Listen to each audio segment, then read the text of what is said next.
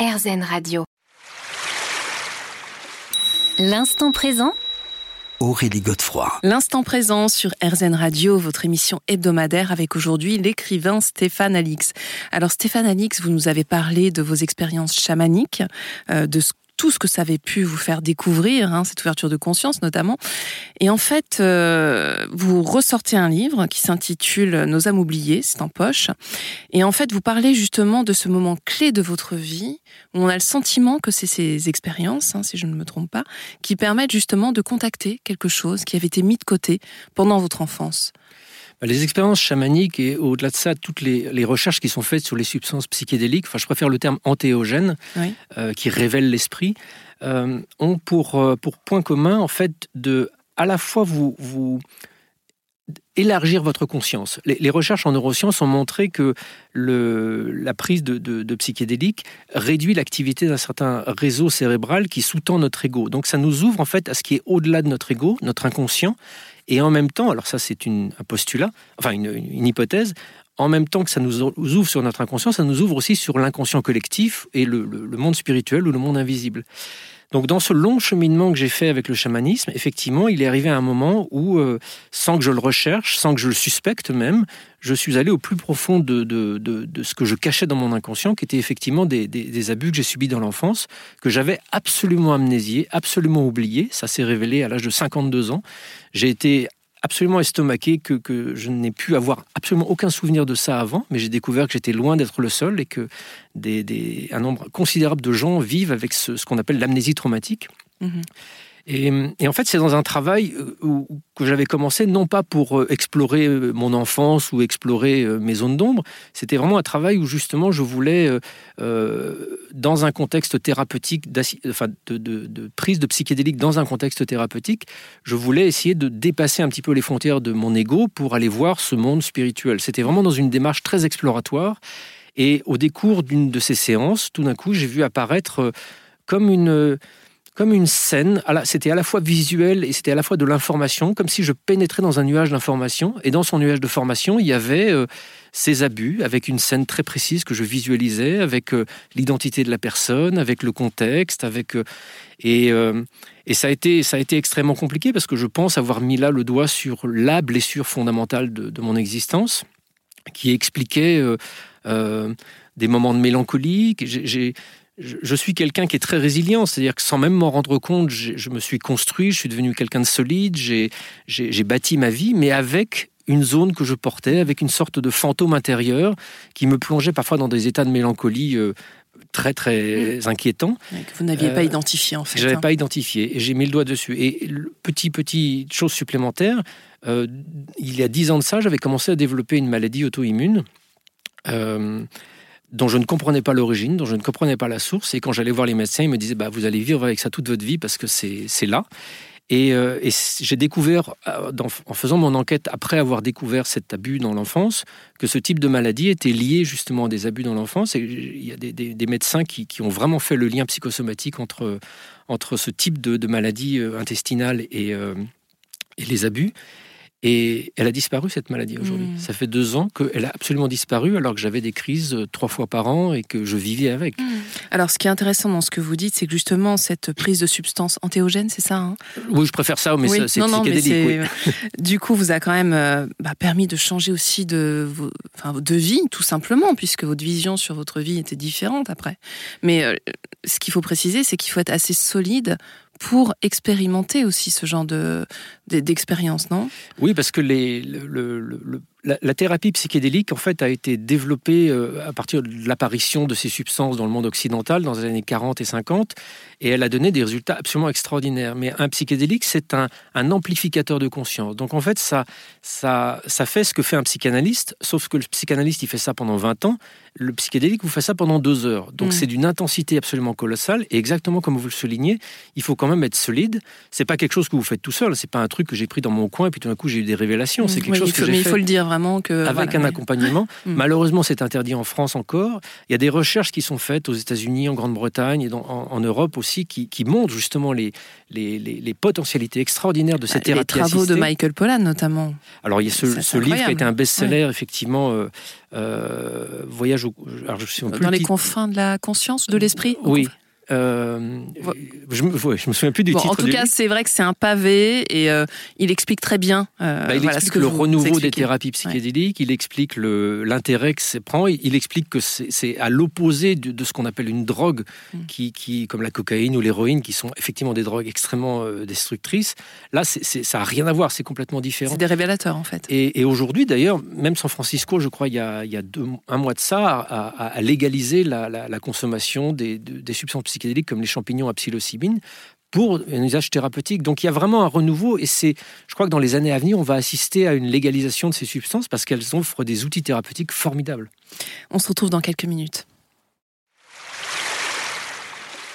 L'instant présent Aurélie Godefroy. L'instant présent sur RZN Radio, votre émission hebdomadaire. J'ai l'immense bonheur de recevoir aujourd'hui Stéphane Alix. Alors, on va parler de votre actualité, de ce très bon livre, Un fantôme sur le divan, perception extrasensorielle, contact avec l'invisible, expérience au seuil de la mort, quand l'extraordinaire s'invite chez le psy.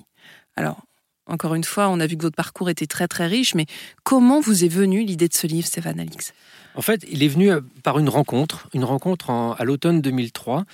Euh, j'étais à l'époque en train de préparer un, documentaire pour France 2 sur euh, l'apparition de la vie dans l'univers, donc avec une vision très astrophysique, la découverte des exoplanètes, c'est-à-dire ces planètes qui tournent autour d'autres systèmes solaires dans d'autres soleils dans l'univers.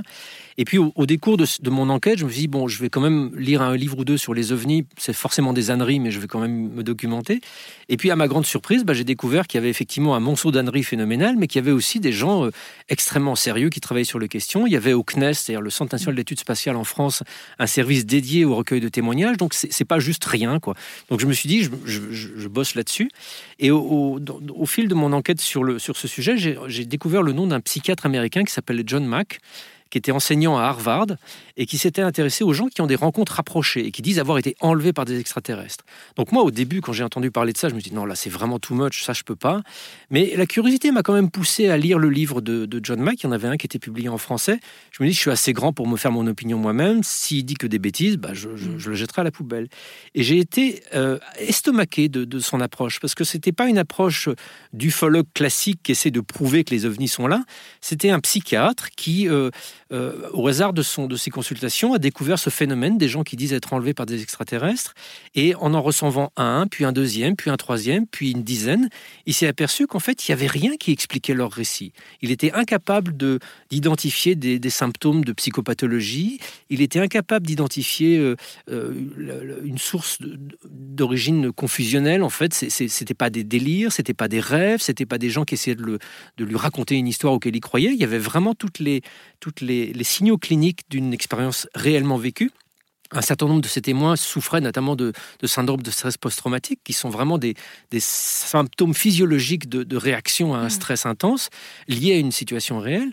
Donc l'approche de John Mack m'a subjugué parce que il n'était pas en train de dire je n'y crois pas ou j'y crois, il mmh. était en train de dire j'écoute des gens, j'écoute des gens sans a priori pour essayer de voir la richesse et la, toute la, densité de leur, de témoignage et éventuellement en faisant ça d'identifier s'il y a une cause pathologique ou pas.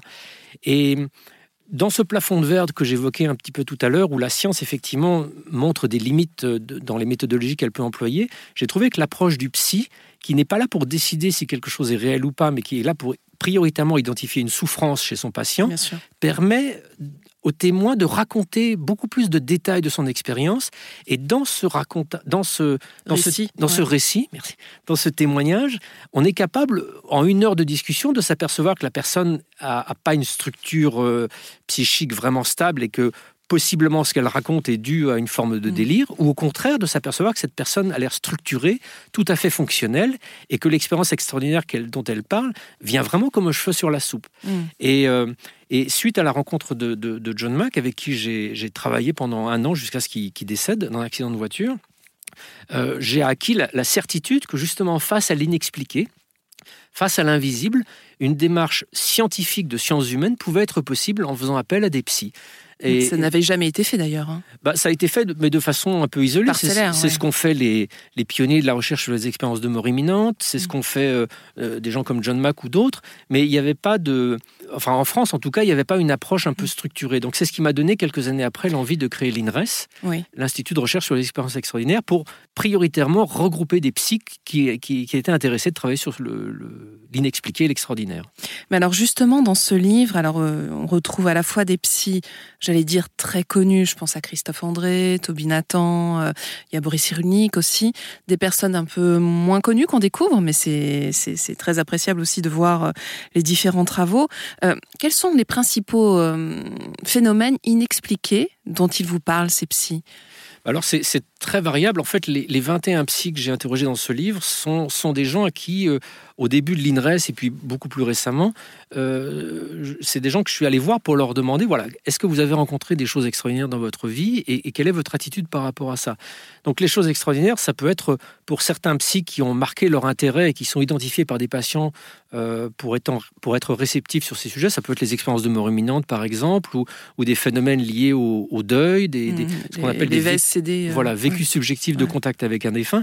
Voilà, ça c'est un type d'expérience qui arrive à plus de 50% des gens qui ont vécu un deuil, qui peut être la sensation d'une présence de défunt, qui peut être même une apparition, ça peut être beaucoup plus mm. impactant que ça. D'où votre titre, un fantôme sur le divan. Exactement. Donc des psychiatres, par exemple comme Christophe Forêt, qui est spécialiste du deuil et des deuils difficiles, mm. euh, je le connais depuis une dizaine d'années, et voire même un peu plus, et, lui, dès notre rencontre, m'a dit, mais ces, récits-là, je les entends quotidiennement. Alors justement, ce récit de Christophe Forêt avec cette femme hein, qui explique voir son mari euh, dans sa chambre d'hôpital, on va y revenir dans quelques minutes, Stéphane Alix.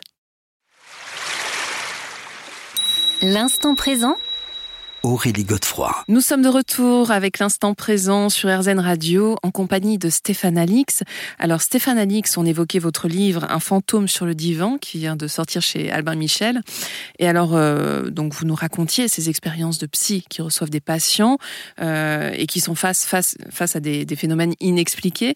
Et on parlait justement à l'instant de Christophe Forêt qui oui, qui, rencontre depuis quoi une vingtaine d'années justement des, patients dans bon voilà dans différentes circonstances. Et alors là, il nous raconte euh, ce qu'il a vécu avec une femme dans une chambre d'hôpital. Dites-nous. Oui, il a fait à la fois de l'accompagnement de fin de vie pendant très longtemps et à la fois de l'accompagnement de deuil. Et dans le cadre de l'accompagnement de fin de vie, effectivement, il, a été confronté euh, de très nombreuses reprises à un récit qui est similaire à celui que je vais vous raconter, où, où il rentre dans la chambre d'une patiente qui est en fin de vie euh, et, la patiente est très lucide, très consciente. Euh, elle est à quelques jours de mourir, mais psychiquement, elle est tout à fait présente. Et elle, elle s'inquiète à un moment auprès de Christophe en lui disant Docteur, est-ce que vous pensez que je suis normal? Alors Christophe la rassure, dit Oui, vous avez l'air tout à fait normal. Écoutez, il faut que je vous partage quelque chose. Mon mari est là. Et euh, entre parenthèses, le mari était décédé euh, des années avant. Et cette femme explique que le mari est présent dans sa chambre d'hôpital et qu'il est là, qu'il dit rien, qu'il l'attend, que ça l'effraie pas, qu'elle est tout à fait heureuse de ça et que visiblement elle pressent que le mari est là pour euh, l'accueillir quand elle va faire le, passage. Et, Christophe m'a expliqué avoir été témoin de ça un nombre incalculable de fois. On appelle ça des vécus, des, des consciences accrues au moment du décès. c'est cet instant qui précède la mort où on semble euh, regagner une forme de lucidité, regagner une forme de clarté. C'est comme si on était. Et d'apaisement. Et d'apaisement. C'est comme si on était entre deux mondes.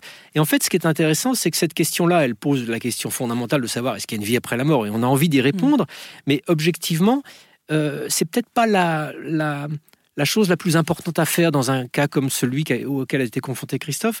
Ce qui est important, c'est, vous venez de le souligner, c'est apaisant. Ça ne fait pas peur, c'est apaisant, ça ne provoque aucune souffrance.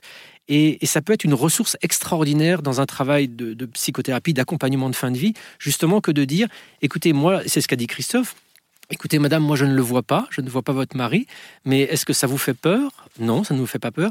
Est-ce que ça vous apaise? Oui, ça m'apaise. Bon ben voilà, on est dans mmh. quelque chose qui est essentiel et qui est le cœur de, de, ce qu'est une posture thérapeutique en fait. Effectivement, ce qu'on entend, c'est que le curseur, c'est la souffrance. Bah, c'est qu'il ne faut pas en fait que ces apparitions ou que ces différents phénomènes en fait apportent une souffrance aux patients, c'est ça hein Exactement ça. Moi, je suis allé avec mon esprit de journaliste aller voir des psys depuis 20 ans pour leur dire est-ce que quand vous êtes confronté à des choses extraordinaires, pour vous c'est réel ou c'est pas réel? Et tous me disaient cette question est idiote. Pour moi, ce qui m'intéresse, c'est pas, pas, le problème. C'est pas le problème. Ce qui m'intéresse en tant que psy, c'est savoir si ça fait souffrir ou si ça ne fait pas souffrir. Et, le diagnostic différentiel, c'est-à-dire le, diagnostic qui permet d'identifier une pathologie à l'origine d'un discours, il n'est pas basé en fait sur le, contenu du récit. Euh, c'est-à-dire que c'est pas, vous n'êtes pas fou parce que vous dites à votre psy que vous voyez votre grand-mère défunte. Vous êtes fou, entre guillemets, si vous voyez votre grand-mère défunte, mais que ça vous déstructure complètement que, et qu'on peut suspecter qu'effectivement cette apparition de la grand-mère n'est pas tellement liée à un phénomène extérieur, mais plus liée à votre désordre intérieur. Mmh. En revanche, moi j'ai rencontré des, personnes en deuil qui euh, disaient avoir ce type de perception qui, arrivaient sur un, terrain complètement normal de, personnes fonctionnelles. Et, euh, et, ça, ça fait dire au psy, bon, bah, je ne sais pas de quoi il s'agit, mais je sais que ça n'est pas pathologique, je sais que ça n'est pas une, origine euh, schizophrénique ou autre, et, en plus, ça peut être une ressource. Hmm. Alors justement, j'aimerais qu'on revienne sur un des témoignages, euh, on va peut-être prendre celui de Boris Cyrulnik, par exemple. Qu'est-ce qu'il nous dit euh, quand justement il est confronté à des patients qui lui expliquent qu'ils sont, voilà, qu'ils voient ces phénomènes inexpliqués? Bah, il ne s'intéresse pas de savoir si c'est réel ou pas. Cette question, en fait, elle n'a pas tellement lieu dans un, dans un cabinet de psy. Alors, ça pourrait paraître frustrant pour un journaliste comme moi, mais en même temps, c'est pas frustrant, c'est vraiment un outil de recherche. Mm. Parce que quand vous n'êtes pas là pour juger au bout de cinq minutes si la personne vous dit la réalité ou, pas, sur un phénomène extraordinaire, on ne peut pas avoir une certitude sur cette réalité, ça vous permet d'entendre. Et quand vous discutez avec une personne... Euh, une heure, deux heures, trois heures, au fil des consultations, c'est là que vous voyez émerger soit de la souffrance, soit un déséquilibre, soit euh, un, terrain de psychopathologie qui pourrait expliquer qu'il y a des idées délirantes qui apparaissent, ou au contraire, vous voyez apparaître rien du tout. Hmm. Vous voyez une personne normale qui, à un moment de sa vie, vit un truc bizarre, un, un rêve prémonitoire, une expérience de contact avec un défunt, une, une sensation d'hypersensibilité, des capacités médiumniques. Et ça, ça pose des questions. Des questions auxquelles on va essayer de répondre dans quelques minutes.